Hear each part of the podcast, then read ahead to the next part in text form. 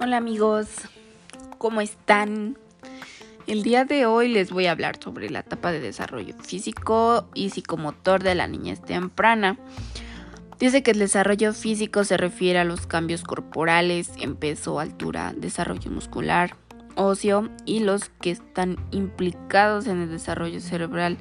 El crecimiento es continuo durante la infancia, adolescencia, pero no se realiza uniformemente. En la etapa preescolar se reduce el ritmo de crecimiento en comparaciones con las etapas previas. Dice que en esa etapa las habilidades motoras finas y gruesas tienen un desarrollo veloz gracias a su coordinación con el desarrollo cognitivo y nervioso, que favorece el desarrollo de una amplia gama de nuevas conductas y actividades. Dice que los niños de 3 a 4 años pueden pararse en un solo pie, corren con facilidad, se agachan sin caerse, inicia el proceso de subir las escaleras alternando los pies, mejora su coordinación motriz y en consecuencia puede acomodar objetos ordenados y arreglarlos. Eh, puede manejar los cubiertos, está listo para aprender a atarse los cordones de los zapatos y a abrocharse los botones. Dice que del 4 o 5 años sube y baja las escaleras alternando el uso de los pies sin dificultad, pedalea un triciclo, se trepa sin problema, la mano dominante es utilizada con más frecuencia, se desarrolla la dominancia lateral, puede escribir y dibujar sosteniendo el papel con una mano y el lápiz o el crayón con la otra.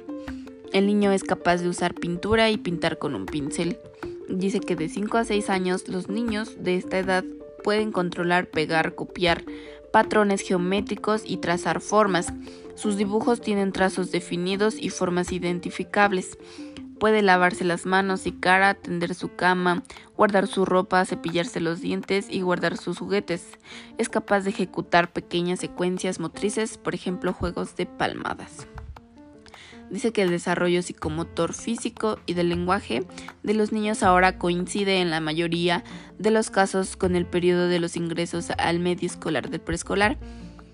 Eh, por tanto, ya no es solo la familia quien la demanda, la, evolución y uso de las herramientas que va adquiriendo el niño. Ahora el medio escolar se vuelve otro elemento que permea el desarrollo del lenguaje y de las habilidades motrices del niño. También les voy a hablar un poquito sobre el desarrollo socioafectivo en la niñez temprana. Dice que de, los niños de, de 3 a 6 años es un momento oportuno para empezar a los niños para enseñar, perdón, a los niños las distintas habilidades emocionales que les serán útiles a lo largo de toda su vida, tanto personal, laboral y su relación con el mundo. Es importante instruirlos en cosas básicas como identificar las emociones, poder balancearlas y crear mecanismos de comportamiento y conductas asertivas, amorosas y de respeto. Mm, ya por último, eh, les voy a, a, decir una tablita que tengo aquí. Este, él dice que el mayor dominio del lenguaje ayuda a los niños a expresar sus emociones y sentimientos de forma verbal. Esto quiere decir el lenguaje. Y el otro es nombrar los sentimientos ayuda a conocerlos mejor e interactuar con el otro y al, al, compartirlos. Estos son los sentimientos. Dice que las representaciones mentales que el niño ya es capaz de hacer permite a los niños imaginar y anticipar situaciones, peligros o deseos. Estos llevan un componente afectivo la imaginación y esto es el desarrollo socioafectivo.